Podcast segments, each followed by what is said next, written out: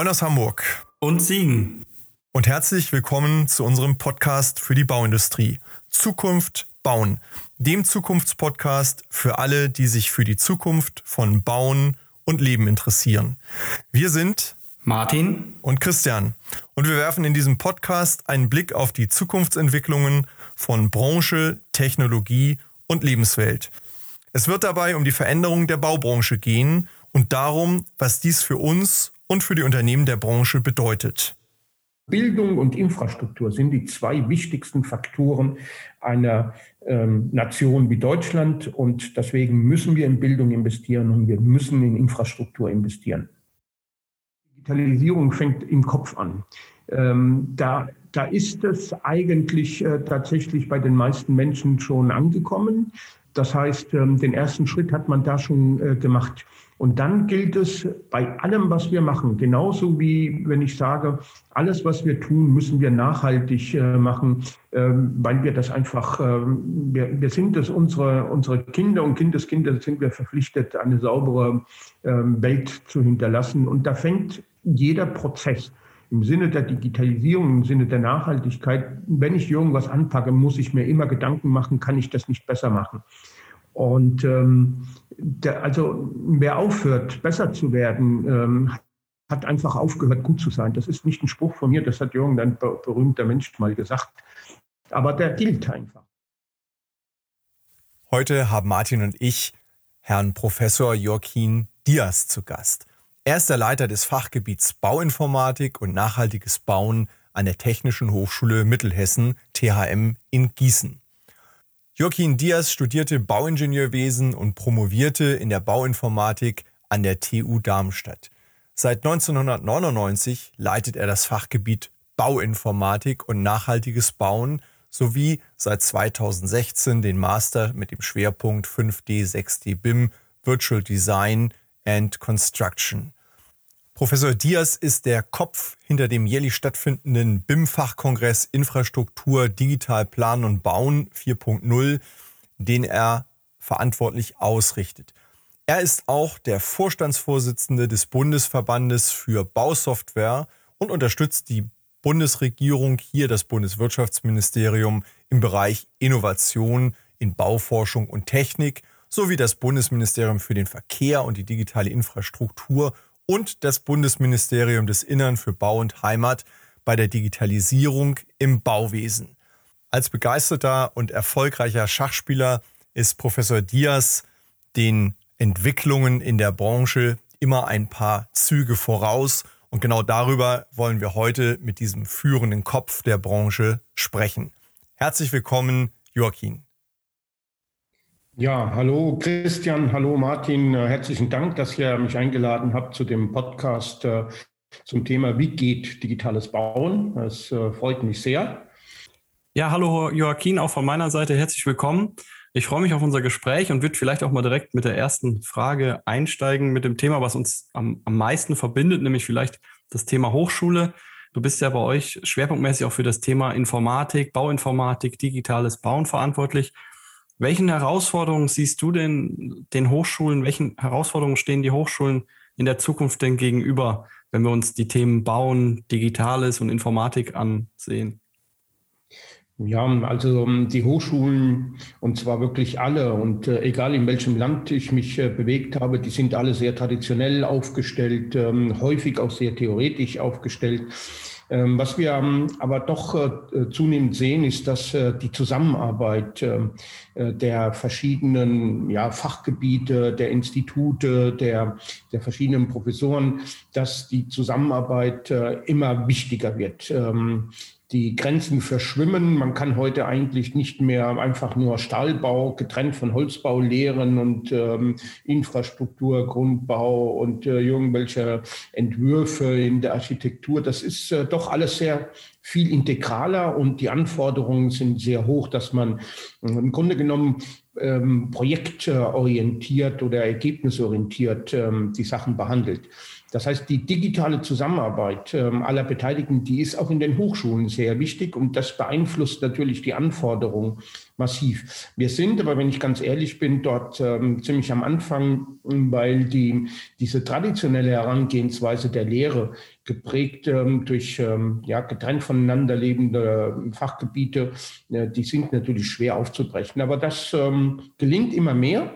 Ähm, so haben wir das beispielsweise ähm, bei uns an der Technischen Hochschule Mittelhessen in Gießen äh, anhand eines Studienganges, äh, Masterstudiengang, ähm, tatsächlich umgesetzt. Und wir leben das, äh, dass tatsächlich verschiedene Professoren versuchen, projektorientiert zu arbeiten. Das heißt, dass die Studierenden gemeinsam mit den Professoren und mit den Mitarbeitern an der Lösung von anspruchsvollen ja, Projekten arbeiten. Und ähm,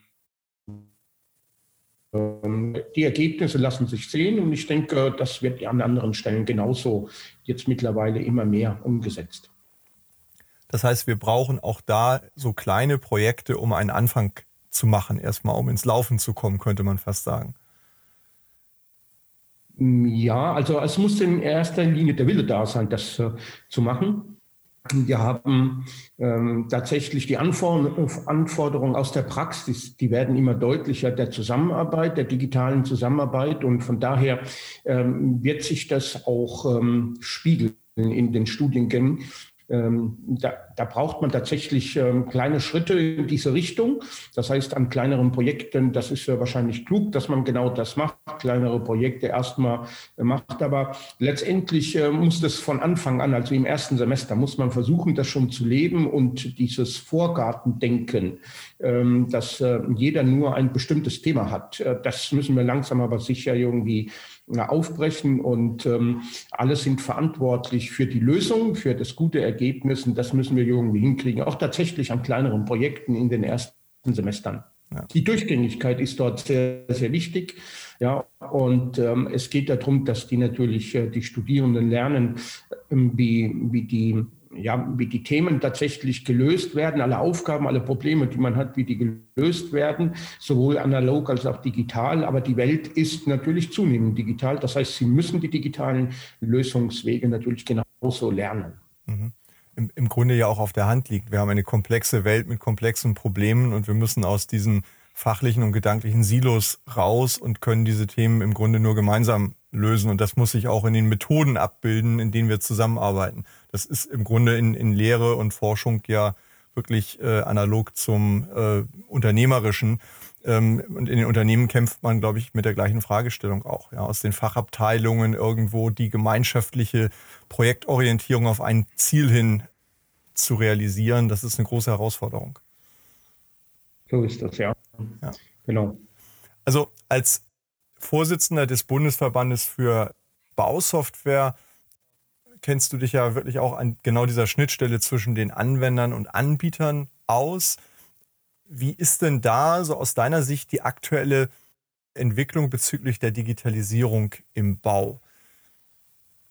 Ja, also der Bundesverband, äh, der vertritt ähm, die Softwareunternehmen, ähm, bündelt dort die verschiedenen Interessen tatsächlich auf, ähm, das ist äh, ein ähm, Netzwerk letztendlich, ähm, was äh, die verschiedenen Interessen hm, tatsächlich äh, bündelt. Und hier geht es darum, äh, dass die Anforderungen, die aus der Praxis kommen, die, die muss man natürlich mit Software-Systemen lösen. Und diese Anforderungen werden jetzt ähm, immer konkreter, wenn es um den äh, Austausch äh, geht der Informationen, die man erstellt. Also wenn man einfach mal zurückschaut, was man früher gemacht hat, da hat man äh, beliebige ähm, Anforderungen gehabt hinsichtlich ähm, zum Beispiel, dass man eine Statik berechnen musste mit einer Software oder dass man eine Kostenkalkulation oder einen Bauablaufplan erstellt hat. Und das war alles getrennt voneinander. Diese Dinge, die wachsen immer mehr zusammen. Das bedeutet, dass ähm, in der Praxis die Schnittstellen, sowohl äh, die, die menschlichen Kommunikationsschnittstellen, aber auch die digitalen Schnittstellen halt immer wichtiger werden. So, und ähm, das muss abgestimmt werden. Also die Schnittstellenformate, die funktionieren nicht einfach so, sondern die müssen sehr intensiv besprochen, abgestimmt werden, sie müssen getestet werden und äh, regelmäßig fortgeführt werden. Das heißt, ähm, diese und diese Schnittstellenformate äh, müssen auf Qualität überprüft werden, müssen in den Software-System integriert werden. Da gibt es Testdateien, Testmodelle, ähm, dann äh, prüft man die. Und dafür ist natürlich eine Plattform wie ein Bundesverband, äh, was über die deutschen Grenzen übrigens hinausgeht. Das sind also auch Unternehmen aus der, zum Beispiel aus Belgien, aus Niederlande, aus der Schweiz, aus Österreich dabei. Also der gesamte deutschsprachige Raum. Und ähm, dort ist also ein großes Interesse, diese Abstimmungsprozesse durchzuführen und auch die Politik äh, zu begleiten, genau diese ähm, ja, Schnittstellenformate auch tatsächlich sauber zu formulieren, damit sie dann auch in die Verträge reinkommen. Also das sind so die, ähm, die Aufgaben, die dort äh, im Bundesverband äh, gemacht werden. Ja, vielleicht, Joachim, kannst du einmal noch die, die Rolle dieses Verbandes jetzt so als ja, Drehscheibe, wie du es eben auch skizziert hast, zwischen den Ministerien und der Industrie und dem Bauunternehmen nochmal kennzeichnen. Ja. Was macht der Verband da praktisch für alle Beteiligten konkret? Ja, also, das ist ähm, ja die, auch die richtige Fragestellung. Ähm, der, der, Bundesverband ist also eine Technologieanlaufstelle ähm, für die Verbände des Bauwesens, also zum Beispiel der Hauptverband des Baugewerbes, Zentralverband äh, des Baugewerbes, Hauptverband der Bauindustrie, äh, für die Bundesingenieurkammer, Bundesarchitektenkammer, die für die verschiedenen äh, Verbände, die es äh, in, in Deutschland gibt. Wir haben relativ viele. Und ähm, die alle haben ja diese Fragestellung des digitalen Bauens. Und dann braucht man natürlich, ähm, wenn, man, wenn man von Digitalisierung redet, braucht man natürlich auch Software-Systeme und dann braucht man Partner, äh, die einen dort äh, begleiten. Das bedeutet, dass äh, für die verschiedenen Verbände und für die Kammern äh, ist der Bundesverband der Bausoftware der Verband für ähm, die Digitalisierung im Bauwesen.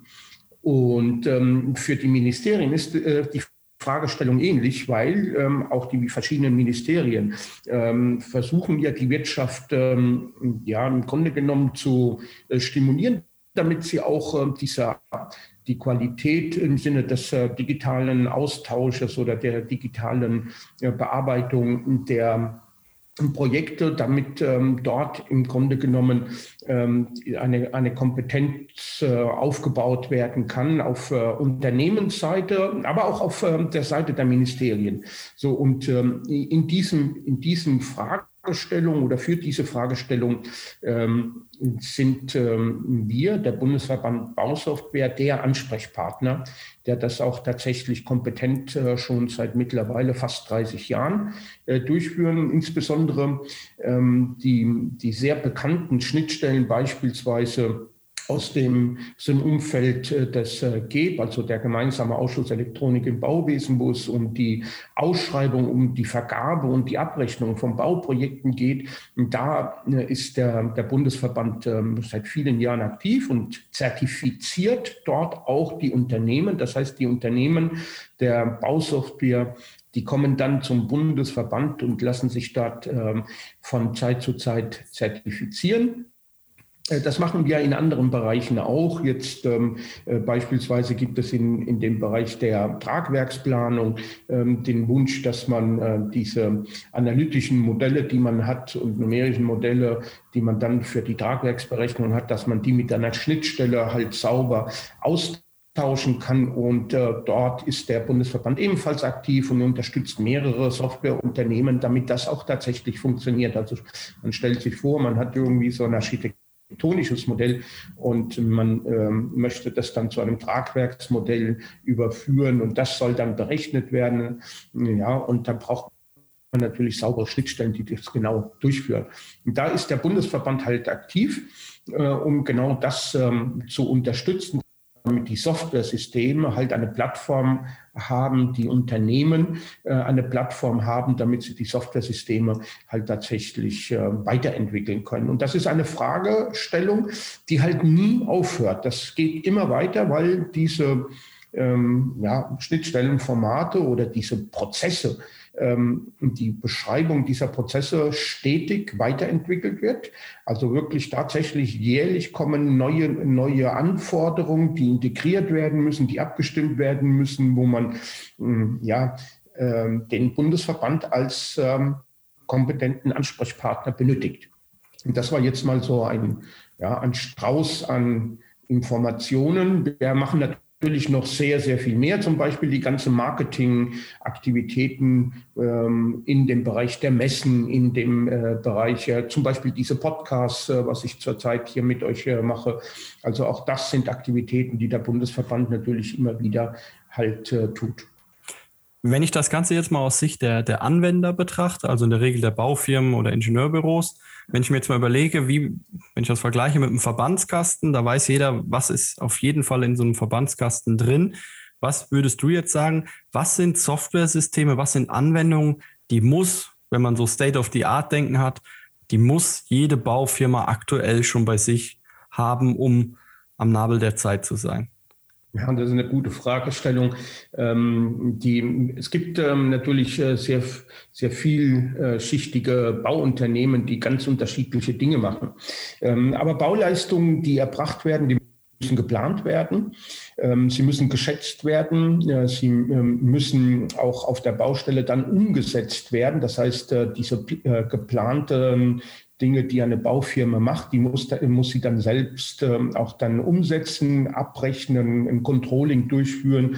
Und nach Möglichkeit, was in der Praxis immer noch viel zu wenig äh, gemacht wird, ist, ähm, dass man Nachkalkulationen äh, durchführt, damit man dann im Grunde genommen auch ähm, jede, jeden Prozessschritt den man selber auf der Baustelle durchgeführt hat, damit man diesen kontrollieren kann und damit man sich kontinuierlich verbessert. Also diese Begrifflichkeiten des Lean Construction.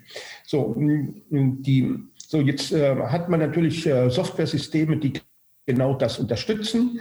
Also das sind die AFA-Systeme, Ausschreiben, Vergabe, Abrechnungssysteme. Das sind aber auch, ähm, ja, wenn man Mängelmanagement ähm, hat, also man, äh, es passiert halt doch immer wieder mal, dass mal ein Fehler geschieht oder dass es Nachbesserungen gibt. Und da muss man das natürlich ähm, unterstützen, managen, umsetzen. Und dafür gibt es halt äh, Mängelmanagementsysteme. Jetzt kann man sich vorstellen, früher hat man das traditionell auf dem Stück Papier gemacht.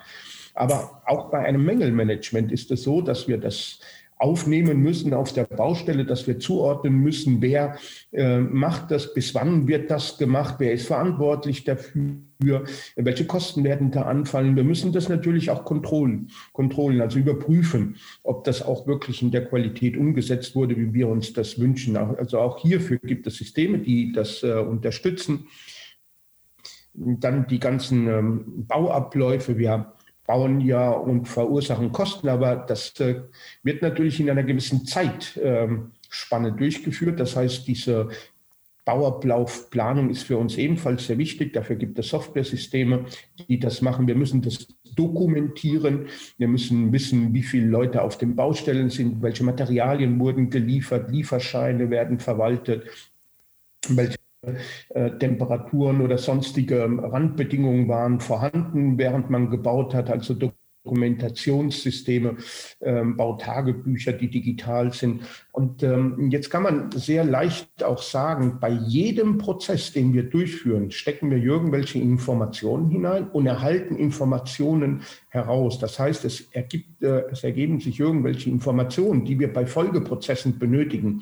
Also beispielsweise, wenn wir irgendwas äh, anders bauen mussten, weil der Auftraggeber das gewünscht hat, dann müssen wir das natürlich dann auch ähm, dokumentieren in einer Besprechung, also irgendwelche Software-Systeme, die genau das machen. Aber die Ergebnisse davon brauchen wir dann zum Beispiel, um die Rechnung zu stellen. Also diese Durchgängigkeit der Prozesse und der Ergebnisse, die ist sehr, sehr wichtig. Und ähm, die Unternehmen haben zum Teil Software-Systeme, mit denen sie das durchführen können.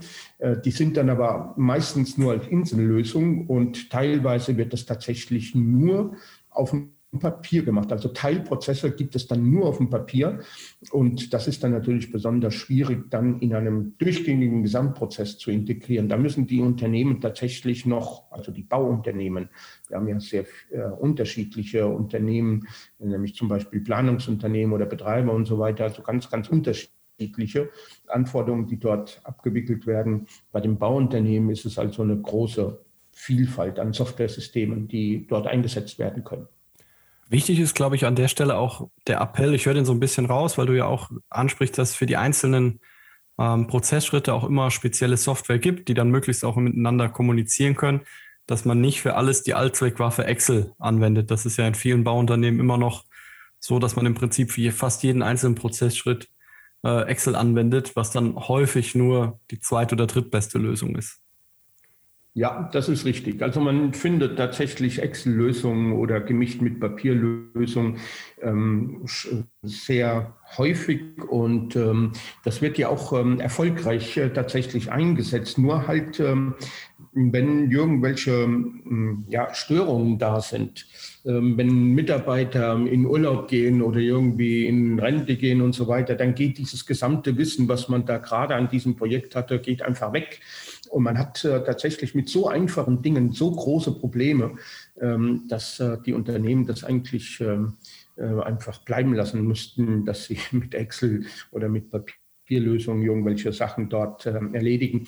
Ähm, wie gesagt, das funktioniert ja, nur es ist, ähm, es ist nicht flexibel, es ist äh, nicht up-to-date, man kann diese Informationen selten weiterverwenden. Wenn Veränderungen da sind, kann man das nicht automatisiert durchführen, man kann nicht automatisiert irgendwelche Auswertungen, Mengen berechnen, Sachen aussummieren und so weiter. Das äh, funktioniert dann relativ schwierig. Also von daher sollten Unternehmen tatsächlich äh, den Weg äh, gehen, dass sie tatsächlich ihre Prozesse abstimmen und die alle digitalisieren und Softwarelösungen dafür äh, außerhalb von, von Microsoft ähm, ähm, Excel verwenden. Also ich, ich würde es gerne auch nochmal festhalten, der Appell ist auch hier, glaube ich, integrierter und durchgängiger zu denken und zu organisieren am Ende im Grunde ja auch vor dem Hintergrund, dass die Frage nach Produktivität und Wertschöpfung in der Branche auch durch dieses Thema Prozesse äh, sehr stark beantwortet werden kann. Also wo haben wir noch Reserven, wo haben wir noch Potenzial, auch Geld zu verdienen oder Geld nicht zu verlieren. Das ist sicherlich ein ganz neuralgischer Punkt hier, wenn ich das so richtig verstehe. Und für mich schließt sich im Grunde die Frage daran an, wo geht jetzt die Reise weiterhin? Wir haben jetzt über den Verbandskasten Martin gesprochen und über die Basisdinge, wo offensichtlich ja das eine oder andere Pflaster oder die Mullbinde vielleicht noch gar nicht drin ist. Also das, was man so wirklich dringend braucht oder nicht durchgängig drin ist. Und wenn wir dann mal nach vorne gucken, wo geht das Ganze hin? Wo sollte und könnte es hingehen in Bezug auf Software? Ja, also wir, wir haben es ja relativ einfach, wenn wir einfach erfolgreiche Branchen äh, uns anschauen in Deutschland. Also äh, die Automobilbranche wird hier gerne ja. herangezogen, aber das sind ja auch viele andere zum Beispiel die Pharmabranche oder die Chemiebranche äh, und so weiter, Bankenbranche. Und die sind ja, wenn man einfach die Produktivität äh, sieht, äh, sind die in den letzten Jahrzehnten doch deutlich besser geworden. Ja. Und ähm, der, der große Unterschied zu der Baubranche ist, dass die ihre Prozesse sich wirklich tagtäglich anschauen und diese Prozesse äh, nicht nur untereinander abstimmen. Die Prozesse müssen abgestimmt werden, wenn man sie optimieren will, sondern wenn man die dann digital vorliegen hat, dann muss man diese auch tatsächlich äh, stetig weiter verbessern. Und ähm, im, im, Bauwesen beginnt das jetzt erst, dieses äh, Denken der Prozessmodellierung. Also es geschieht tatsächlich, dass ähm, Unternehmen äh, stärker einsteigen in die Prozessmodellierung und dass das in den Köpfen drin ist. Das ist, äh, denke schon so, das merkt man. Aber äh, wenn man dann äh, auf, die, auf die Baustellen geht, und die Projekte dann sieht, dann sieht man schon, dass da tatsächlich noch große Brüche sind von dem, was man eigentlich könnte und das, was als Ergebnis da ist. Also die Produktivitätssteigerung, die müssen wir also, also deutlich äh, ähm, heranziehen und ähm, wir müssen also die Produktivität deutlich steigern. Da haben wir noch ein sehr großes Potenzial. Da sind wir ganz einig in dem Punkt. Das führt mich nochmal zu einer weiteren Frage. Ähm, der Kongress den, den ihr organisiert, Infrastruktur, digital planen und bauen, jetzt auch im Herbst wieder dann schon zum achten Mal, glaube ich, steht ja auch unter der Überschrift Digitalisierung am Bau geht weiter, BIM ist mehr. Erzähl uns doch mal etwas darüber. Das passt ja fast thematisch direkt an unser Thema von eben dran. Ja, wir haben uns ähm, in Deutschland, das war 2013, ähm, da haben wir ähm, etliche ähm, Großprojekte untersucht und äh, da gab es eine Reformkommission, die unter anderem zehn, einen Zehn-Punkte-Plan erstellt hat und einer dieser Punkte des Zehn-Punkte-Planes äh, war, dass ja, dass man äh, zusammenarbeitet. Ein anderer Punkt äh, war, dass äh, man die Digitalisierung erhöht und äh, das Ganze auch ähm, transparenter macht. Und alles hat eigentlich dahin geführt zu einem weiteren Punkt, was in diesem Zehn-Punkte-Plan war, nämlich, ähm, dass man BIM ähm, im Bauwesen umsetzt.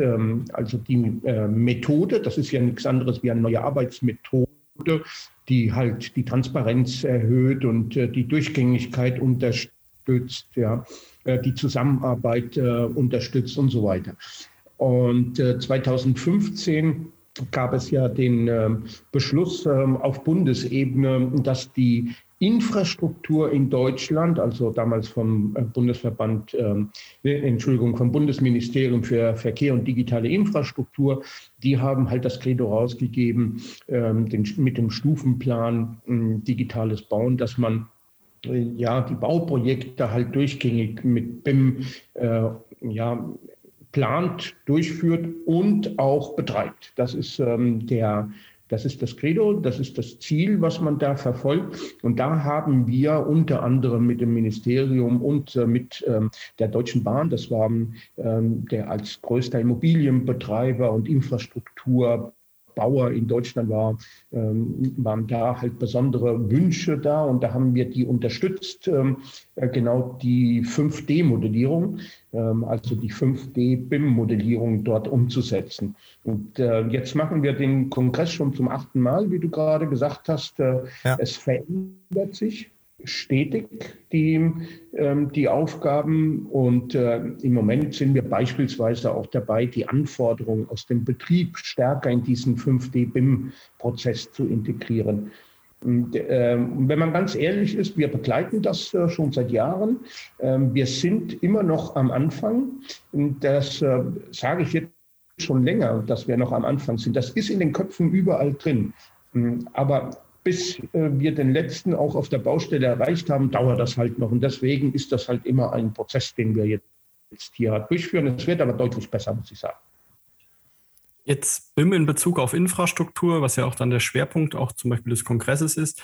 Ähm, gerade Infrastruktur ist ja immer auch im Interesse der Öffentlichkeit. Da gab es ja mal so unsägliche Dinge wie äh, Schlafbaustellen und was es da alles gab. Ähm, welche Bedeutung siehst du für BIM in Bezug auf die Infrastruktur, sowohl als aus der Sicht der Gesellschaft, aus Sicht des, der öffentlichen Auftraggeber, als auch aus Sicht der, Baufirmen. Was, was für eine Chance bietet uns BIM gerade für Infrastrukturprojekte, die ja auch oft ein großes öffentliches Interesse mit sich bringen?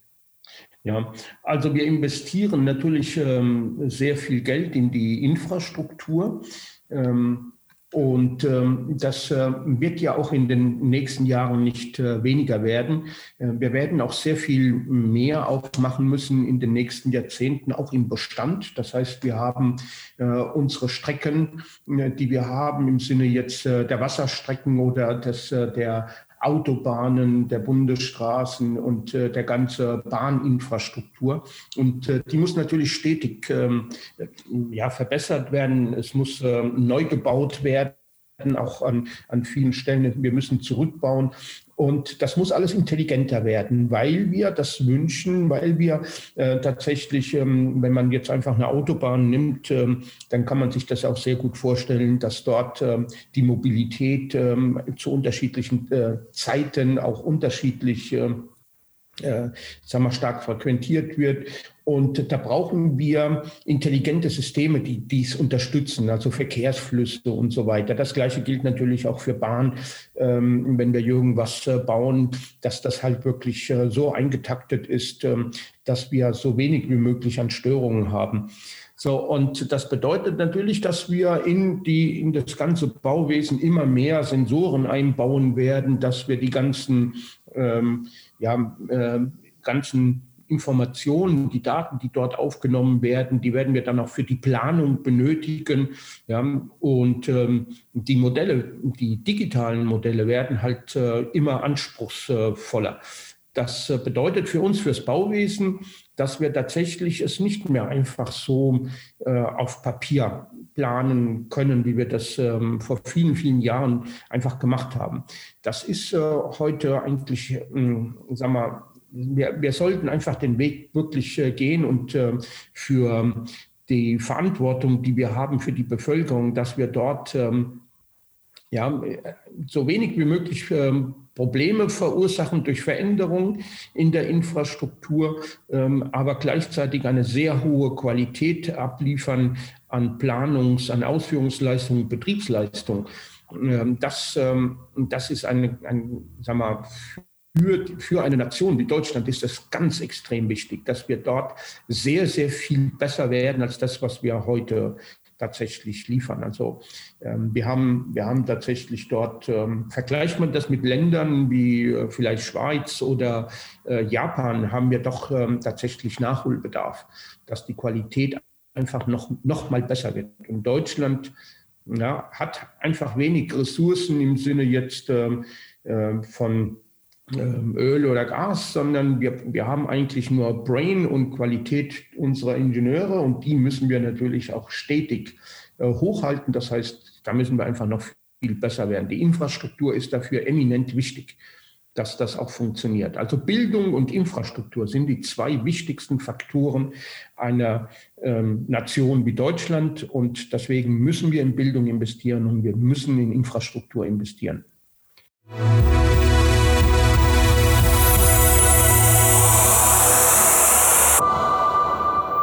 Dieser Stelle ein kurzer Hinweis in eigener Sache für diejenigen unter unseren Zuhörern, die sich gerade in ihrem eigenen Unternehmen mit relevanten Zukunftsfragen befassen und die deren Ausgestaltung und die Umsetzung von Lösungen beschleunigt und ergebnisorientiert für den Erfolg vorantreiben wollen. Sprechen Sie gern Martin Ferger für Themen zu Lean, BIM, Digitalisierung und Prozessoptimierung über www.ferger-consulting.de und mich, Christian Haag, zu strategischer Transformation, Strategie, Führung und Sparring für Top-Entscheider über www.christianhaag.de an. Im Rahmen dieses Podcasts, aber auch darüber hinaus, tragen wir gern als Speaker in Präsenz oder online zur Inspiration Ihres Publikums im Rahmen Ihrer Veranstaltungen bei.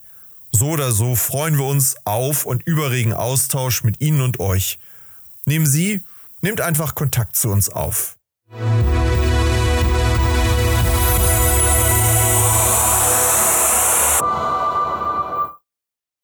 Also, also wenn man nochmal vielleicht auf das Thema, ähm, dass sich ja auch mit dem Stufenplan da auch Ziele gesetzt wurden, was ich grundsätzlich für sehr gut halte, dass auch die öffentliche Hand gesagt hat, wir haben jetzt einen Anspruch an uns. Wenn du das jetzt mal mit dem Stand jetzt 2021 bewertest, wie sind wir da vorwärts gekommen in Bezug auf die Ziele im Stufenplan? Also die, der Wunsch und Realität ähm, äh, liegen an einigen Stellen halt eng beieinander, in anderen Stellen ist das doch ähm, noch ähm, weit auseinander. Ähm, man, man sieht an vielen Unternehmen, ihr, ihr beide habt ja auch schon mit äh, Unternehmen zu tun gehabt, wie Strabag, wo ihr selber auch mal gearbeitet habt, und da sieht man sehr, sehr gute Ergebnisse. Man sieht aber auch an der einen oder anderen Stelle auch tatsächlich einen Nachholbedarf. Also es gibt ähm, ähm, dort ähm, ja ähm, also wirklich sehr gute Ergebnisse, wo man sieht, dass die, dass die Methodik wirklich funktioniert. Also BIM als äh, Arbeitsmethodik äh, BIM 5D, ähm, das haben die Unternehmen gezeigt, dass es halt geht. Wir erreichen aber noch nicht alle und das liegt einfach daran, dass wir die Menschen alle mitnehmen müssen. Äh, das ist auf Auftraggeberseite teilweise so, dass die Auftraggeber das ähm, auch ähm, sagen wir, nicht, ähm, nicht in der Gänze auch tatsächlich ähm, überblicken können, weil sie das einfach äh, nie gemacht haben. Das muss man, das muss man den Menschen natürlich auch noch zugestehen, dass sie auch Zeit haben, ähm, dass ähm, diese neuen Anforderungen auch in ihren Alltag mit reinzunehmen. So, dann hat man die Auftraggeber, dann gibt es irgendwelche Prüfer, also äh, ob das ein Eisenbahnbundesamt ist oder irgendwelche Prüfingenieure Ingenieure und so weiter. Das sind also viele Prozesse, die noch ähm, traditionell analog sind, aber wir müssen jeden einzelnen Prozess ähm, ja, versuchen, dort zu integrieren. So, und da, das, das haben wir einfach noch nicht äh, geschafft. Ich würde sagen, wir sind in Deutschland mit dem Stufenplan sehr weit gekommen. Wir werden auch von außen betrachtet, ähm, wird das auch als ähm, mustergültig auch angesehen. Wir müssen aber auch gleichzeitig selbstkritisch sein, dass wir äh, stetig das äh, weiter verbessern müssen. Wir müssen zum Beispiel auf die Baustellen kommen. Wir müssen dort auch die Mitarbeiter auf den Baustellen im Sinne der Produktivität ähm, mitnehmen. Und äh, da, da, das haben wir noch nicht alles äh, geschafft. Es ist aber in den Köpfen drin und es ist vollkommen egal, wo man hinkommt. Ähm, der Stufenplan ist bekannt. Der Stufenplan wird auch nicht kritisiert. Der Stufenplan wird als ein wichtiges Instrument gesehen, ein politisches Instrument äh, für die Qualitätssteigerung, letztendlich auch für die Erhöhung der Honorare und der Gewinne auch, was auch richtig und notwendig ist, ähm, damit man die Mitarbeiter, die man hat äh, in den Unternehmen, auch besser bezahlen kann und damit man auch Nachwuchs bekommt, äh, adäquaten. Also da ist so ein Kreislauf da.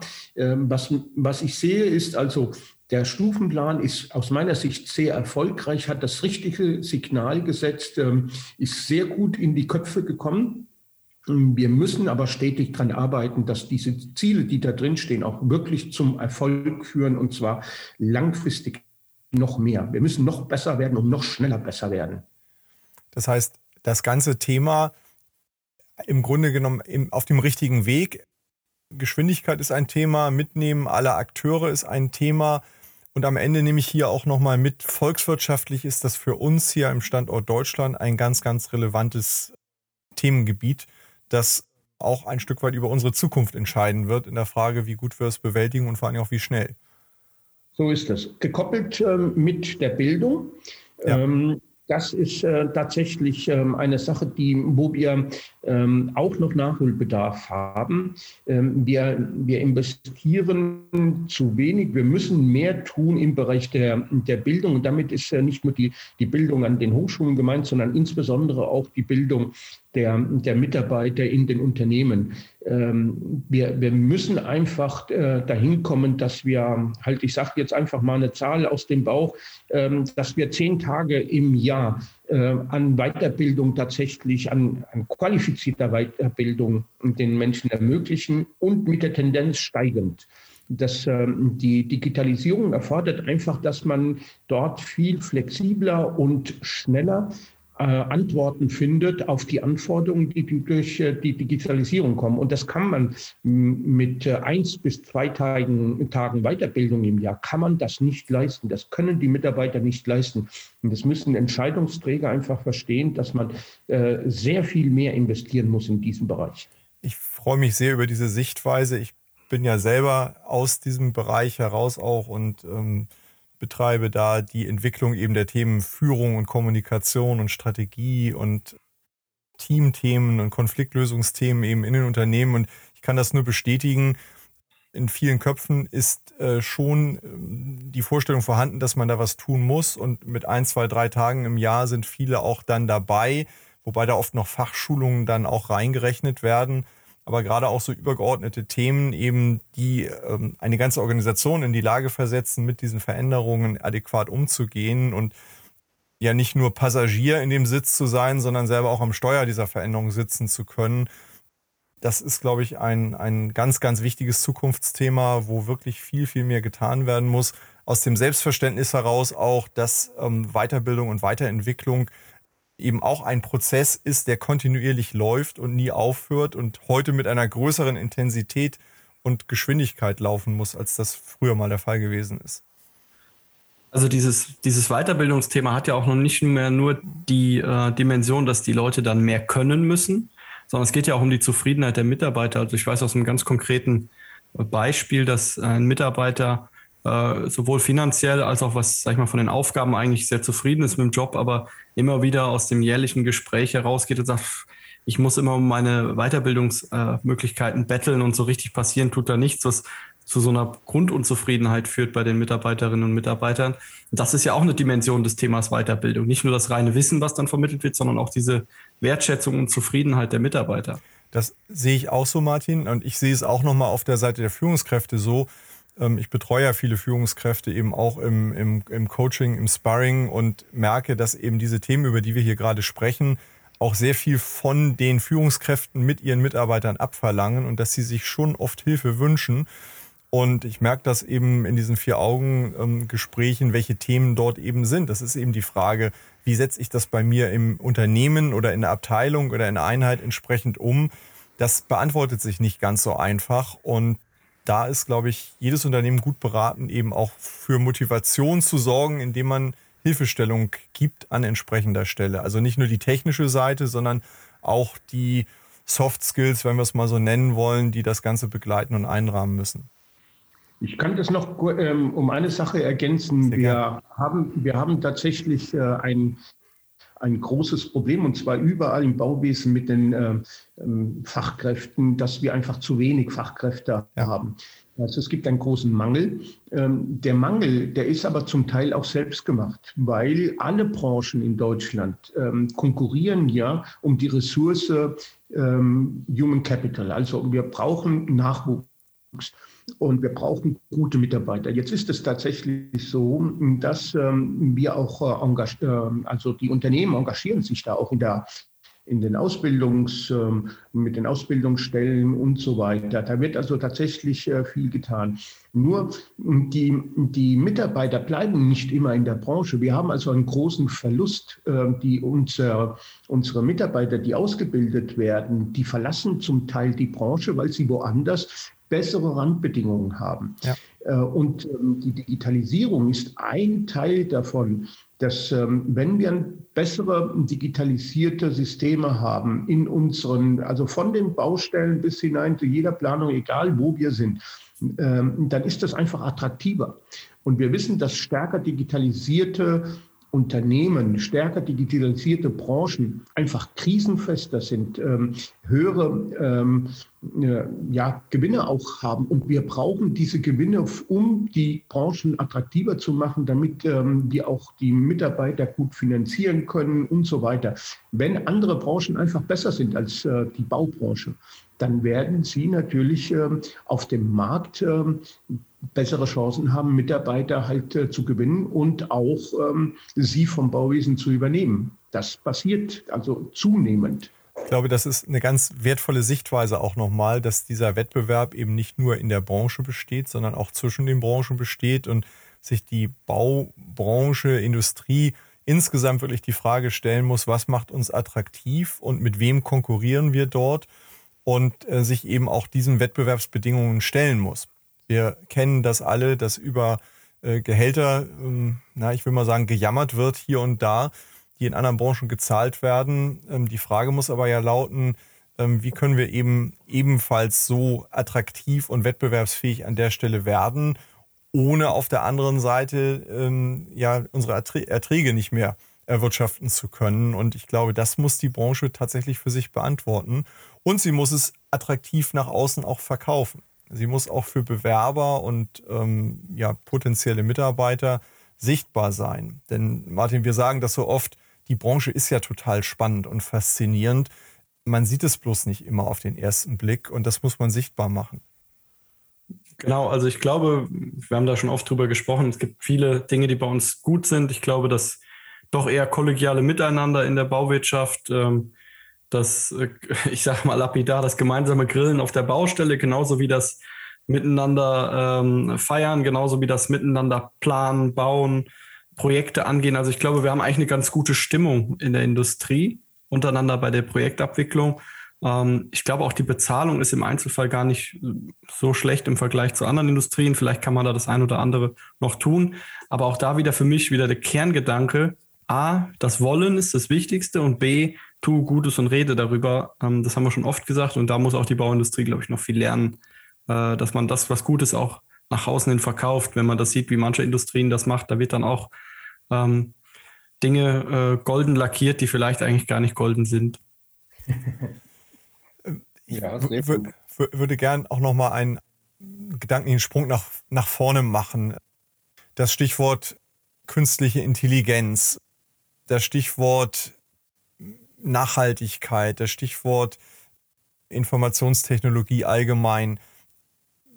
Wo geht da die Entwicklung hin? Wie spielen diese Dinge in der Zukunft zusammen? Ich glaube, beim Thema Fachkräftemangel ist ja auch die Digitalisierung eine der Antworten, indem man eben ähm, die Produktivität erhöht und ein bisschen dagegen steuert.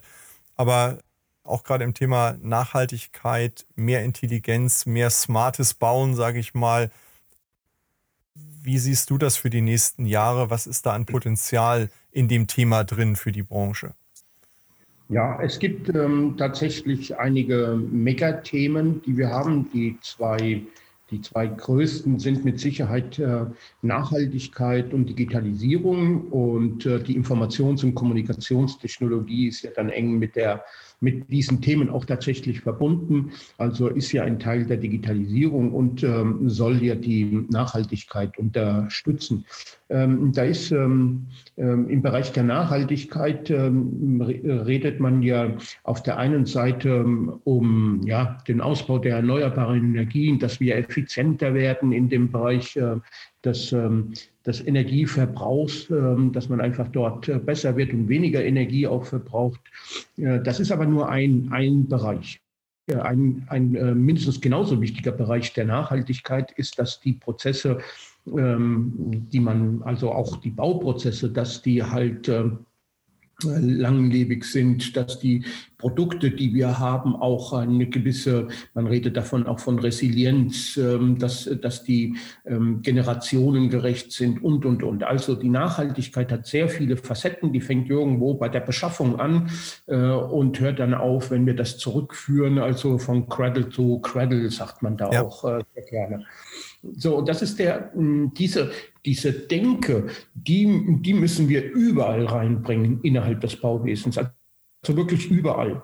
Das heißt, äh, von bei, jeg bei, jeglicher Planung, bei jedem Entwurf, das heißt beim Bauen auf der Baustelle, dass wir einfach äh, weniger Müll produzieren, dass wir ähm, sagen wir, nicht ständig, was tatsächlich passiert, ständig nach irgendwelchen Materialien, nach irgendwelchen Werkzeugen suchen. Äh, das, das ist also, hm, also äh, Sachen, wo wir überall besser werden müssen im Sinne dieser Nachhaltigkeit. Also auch bei der Beschaffung von irgendwelchen Bauprodukten.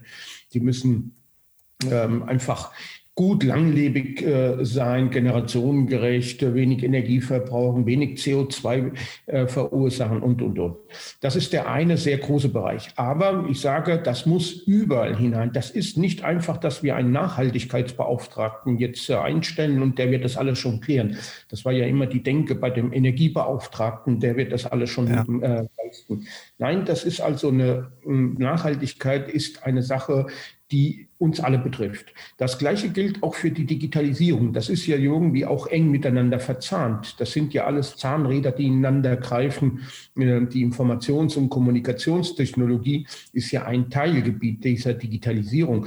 Und da ist es ja so, dass wir nicht nur Informationen ähm, ja, äh, modellieren wollen, indem wir BIM-Modelle machen, sondern es geht um Kommunikation. Wir müssen die Ergebnisse kommunizieren, austauschen, abstimmen, optimieren und sie langlebig im Sinne der Nachhaltigkeit zur Verfügung haben, damit wir auch in 10, 20, 30 Jahren, 40 Jahren auch ähm, diese Informationen äh, ja, weiterpflegen können und damit wir auch umbauen können, ja, so im, im Sinne der des, ähm, der Anforderungen, die wir für die Gesellschaft haben. So, und also diese Themen sind super, super wichtig. Und das bedeutet natürlich auch, dass die auch in die Bildung, also auch in die, in die Ausbildung der traditionellen Berufe, aber auch in, in, die, in die Bildungseinrichtung der Universitäten, der Hochschulen, da muss das überall hin hinein.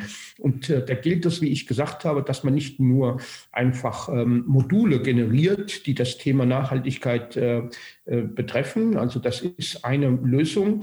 Aber was viel wichtiger ist, dass die Themen der Nachhaltigkeit in jedem Modul drin sind. Die Themen der Digitalisierung in jedem Modul drin sind. Also Digitalisierung und Nachhaltigkeit betrifft äh, genauso den äh, Stahlbetonbau wie den Stahlbau oder ähm, die Entwürfe in der Architektur oder den Brückenbau oder wenn ich äh, irgendwie äh, Tunnelbau mache. Also wirklich alle, alle Module betrifft das.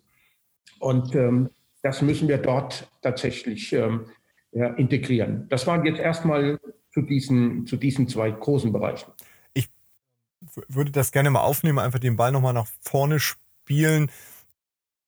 Du hast gesagt, man muss wollen.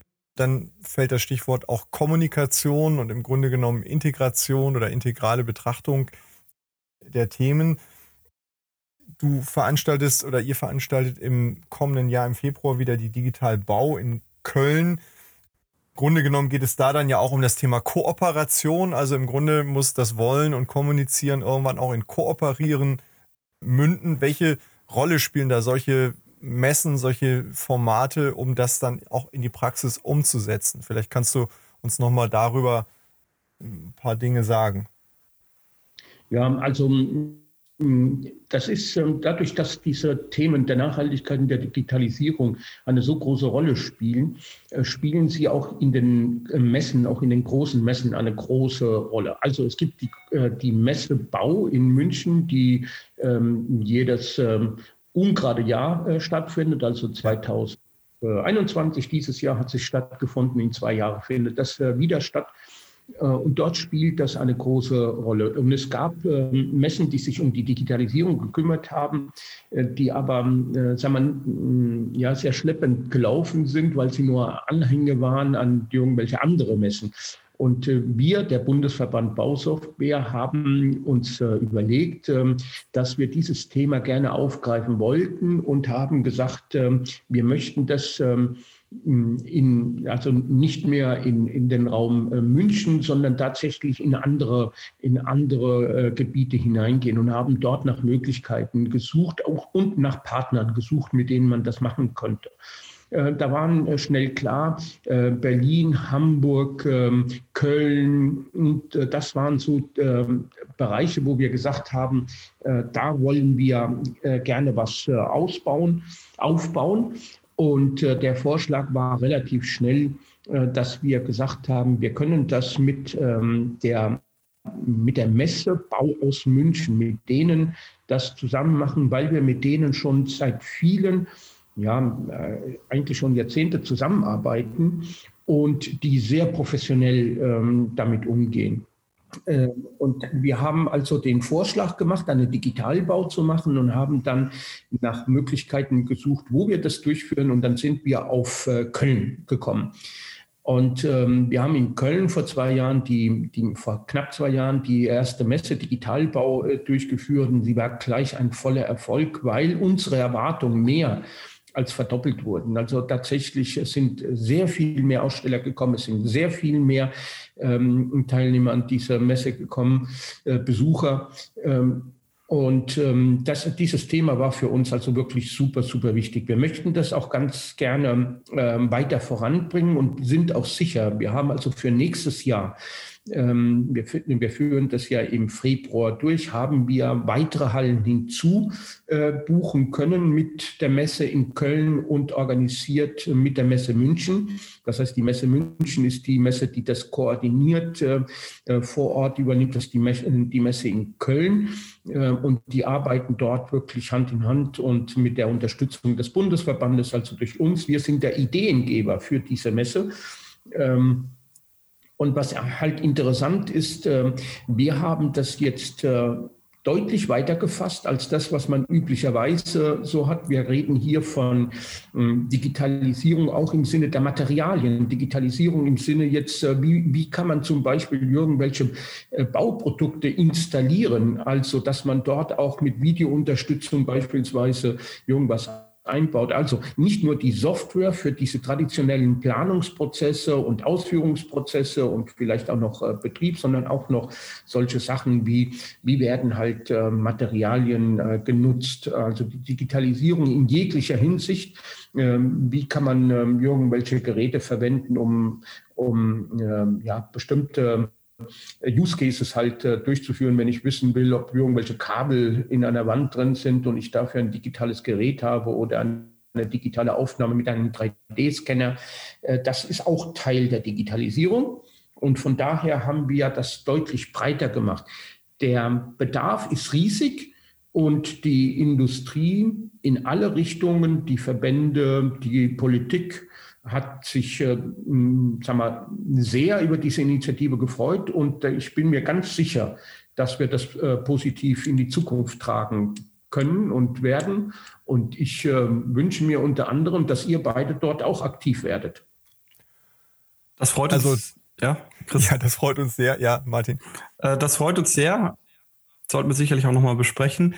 Wenn wir jetzt nochmal den Blick in die Zukunft werfen, in Bezug auf die Bauwirtschaft mit all den Themen, mit denen du dich ja auch schwerpunktmäßig beschäftigst. Wo siehst du denn die Bauwirtschaft, nehmen wir mal eine Zahl, in fünf Jahren?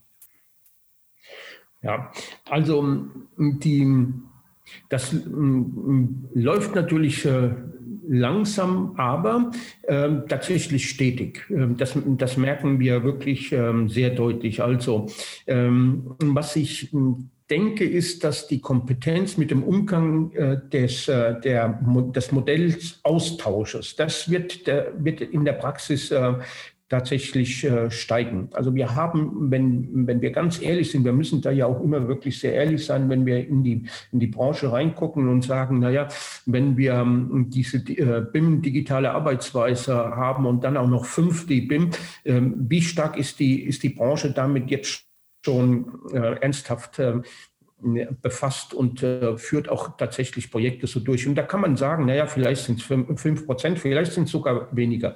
Aber diese Zahl wird deutlich steigen und damit auch die Kompetenz der Mitarbeiter äh, mit diesen Modellen und mit dem Austausch dieser Modelle umzugehen. Das ist, wird in fünf Jahren ganz sicher soweit sein. Was wir jetzt auch noch sehen, ist, wir haben einige ähm, äh, Prozesse zum Beispiel, Planungsprozesse, wenn man Baufirmen sieht.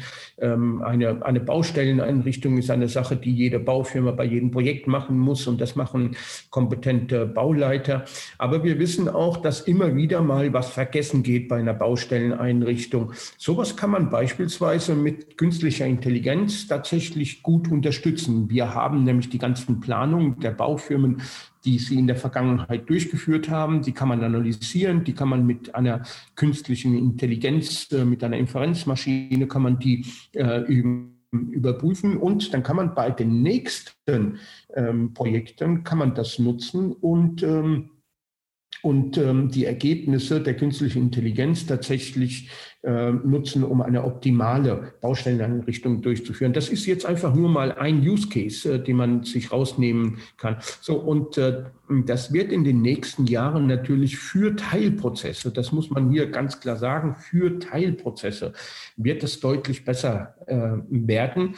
Und ähm, dann äh, wird es irgendwann mal dazu kommen, dass die Ergebnisse so gut sind, dass alle Unternehmen genau äh, so ein Softwaresystem äh, verwenden möchten, was diese ja, künstliche Intelligenz Unterstützung hat. Das Gleiche gilt übrigens auch für, wenn man irgendwelche Retrievals hat, also irgendwelche ja, Fragen an, an Datenbanken. Such mir bitte ja alle, alle äh, Stützen halt in einem bestimmten Bereich, äh, weil ich die einschalen muss in ein Modell. Und ähm, mit einer Inferenzmaschine oder mit einer, ja, aus dem Bereich der künstlichen Intelligenz eine Unterstützung dass man da sprachgesteuert äh, solche Bauteile recherchiert bekommt. Da braucht der Mensch das gar nicht selber zu machen, sondern da spricht das einfach da rein und dann kriegt man das Ergebnis. Äh, such mir bitte alle Türen, die halt im äh, sechsten Stockwerk sind. Ähm, wann werden die geliefert? Von welcher Firma? In welcher Qualität? Welche sind es? Und so weiter. Und dann kriegt man eine Liste und hat das alles, hat das Ergebnis. Und das kann man alles sprachgesteuert machen. Das wird in den nächsten Jahren, also das funktioniert heute schon, aber ähm, aber wenn ich ganz ehrlich bin, einfach noch nicht, ähm, noch nicht gut genug. Und das wird aber deutlich besser werden in den nächsten Jahren. Das sehen wir, weil es in anderen Branchen in diese Richtung geht. Ähm, die ganzen Internet-Services äh, wie Gaia, Gaia X als Infrastruktur, das wird ebenfalls in den nächsten Jahren zunehmen. Das heißt, ja, unter der gebotenen ja, Datensicherheit, dass man halt äh, Prozesse automatisiert erstellen kann. Und wo ich auch ganz sicher bin, ist, dass der Bereich Robotik, der funktioniert ja auch schon seit Jahren. Nur hm, das wird sehr wenig eingesetzt. Da bin ich sicher, dass es in fünf Jahren äh, deutlich mehr eingesetzt wird. Also zum Beispiel, dass äh, irgendwie ein, ein Roboter durch eine Baustelle läuft, äh, so ein fahrender Roboter und äh, der einfach Bilder aufnimmt, äh, damit man eine automatisierte Dokumentation durchführt. Hm, solche Dinge, die funktionieren heute schon, das machen Baufirmen auch schon, aber das wird, äh, ja, wird mehr werden, da bin ich sicher. Wir werden, wir werden irgendwann, was weiß ich, äh, dann nicht mehr in fünf, sondern in zehn Jahren, äh, dann wird das äh, tägliche Praxis sein, dass man solche Roboter auf den Baustellen sieht, die eigenständig irgendwelche Dinge aufnehmen und kontrollieren und uns unterstützen im Sinne der Sicherheit oder im Sinne von Abrechnungen, im Sinne von Controlling äh, etc. Joaquin, also wir haben eine, eine Reise gemacht hier durch äh, das Land der Ideen und der Entwicklungen. Im Grunde genommen faszinierend und spannend für uns drei sowieso. Wenn ich mal überlege, was, was da so auf die Branche zukommt, wenn ich da jetzt als ja, Entscheider sitze, als Geschäftsführer, als, als Leiter einer Abteilung oder einer Unternehmenseinheit, dann stellt sich schon auch die Frage, wo fange ich denn jetzt eigentlich an? Was ist das wichtigste Thema? Vielleicht kannst du noch mal ein oder zwei Themen nennen, wo du sagen würdest, wenn ich jetzt morgen eine Entscheidung treffen muss als Unternehmer, wo, wo sollte ich anfangen? Was wäre so der, der erste Anfangspunkt, wenn ich nicht schon ganz vorne in diesen ganzen Entwicklungen dabei bin? Ja, also diese Frage habe ich schon öfter mal äh, gestellt bekommen, wo fängt Digitalisierung an ähm, und wo hört sie auch auf? Ähm, das, äh, das Wichtige ist, Digitalisierung fängt im Kopf an. Ähm, da, da ist es eigentlich äh, tatsächlich bei den meisten Menschen schon angekommen. Ähm, das heißt, ähm, den ersten Schritt hat man da schon äh, gemacht. Und dann gilt es bei allem, was wir machen, genauso wie wenn ich sage, alles, was wir tun, müssen wir nachhaltig äh, machen, ähm, weil wir das einfach, ähm, wir, wir sind es, unsere, unsere Kinder und Kindeskinder sind wir verpflichtet, eine saubere ähm, Welt zu hinterlassen. Und da fängt jeder Prozess im Sinne der Digitalisierung, im Sinne der Nachhaltigkeit, wenn ich irgendwas anpacke, muss ich mir immer Gedanken machen, kann ich das nicht besser machen? Und ähm, der, also wer aufhört, besser zu werden, ähm, hat einfach aufgehört, gut zu sein. Das ist nicht ein Spruch von mir, das hat irgendein berühmter Mensch mal gesagt. Aber der gilt einfach. Ähm, wir müssen versuchen, immer besser zu werden. Ja? Und ähm, von daher dort, ja, bei allem, wenn wir morgens aufstehen und ähm, irgendwie ähm, zur Kaffeemaschine laufen, da müssen wir gucken, dass wir da schon besser werden. Ja, ein sehr schöner Schlusssatz äh, unserer gedanklichen Reise hier. Und ich wünsche mir und äh, hoffe, dass viele unserer Hörer, die jetzt ähm, ja gespannt gelauscht haben, das aufnehmen und ein Stück besser werden mit dem, was sie tun, indem sie eben im, im Kopf anfangen, die Zukunft zu bauen und ähm, sich dort zu verändern und den Weg zu gehen, das als etwas Positives annehmen. Äh, Joaquin, Vielen, vielen herzlichen Dank für die, für die vielen Punkte. Man merkt, eigentlich könnte man stundenlang weiterreden, weil es so viele Themen gibt, in die man tiefer eintauchen könnte und müsste. Ähm, unsere Zeit ist für heute natürlich ein bisschen begrenzt. Also vielen Dank, alles Gute für dich und sehr, sehr gerne werden wir auch ähm, für die Zukunft miteinander natürlich im Dialog bleiben. Martin? Alles klar. Vielen Dank. Ich habe mich sehr gefreut. Auch von meiner Seite vielen Dank. Es war ein spannendes Gespräch und ich denke, nicht das letzte in dem Rahmen. Jawohl. Also ich freue mich mit euch äh, wieder an diesen Stellen hier weiter, an, an diesen Schrauben weiterzudrehen und versuchen, äh, die, das Bauwesen digitaler und nachhaltiger zu gestalten. Dankeschön, Joachim. Vielen Dank an Sie und euch fürs Zuhören bei Zukunft bauen dem Zukunftspodcast für die Bauindustrie. Wenn euch der Podcast gefällt, würden wir uns über eine Bewertung freuen und natürlich darüber, wenn ihr den Podcast bei einem Podcast-Provider eures Vertrauens abonniert. Wir freuen uns auf ein Wiederhören. Bis bald.